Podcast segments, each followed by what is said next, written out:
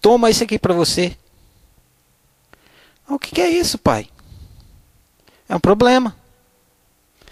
E o que, que eu faço com isso? Sei lá, se vira. Não, não quero não, obrigado. Tarde demais, é seu. Como meu? Foi você que me deu? Deita dado. Mas eu não basta os meus? Entendo.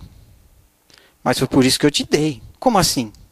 Devemos compartilhar o que temos. E você só tem problemas? Tinha. Eu tinha e muitos. Mas já não tem mais. Dei a maioria. Quer dizer que você guardou alguns problemas para você? Claro! Esse é o segredo. Não entendo. Se você der todos os seus problemas, não vai ter nada com que se ocupar, nem se preocupar. Isso lhe criará um problema enorme. E com quais você ficou? Ah, só com os mais simples. Regar as plantas, transar com a sua mãe, a luz de vela, essas coisas.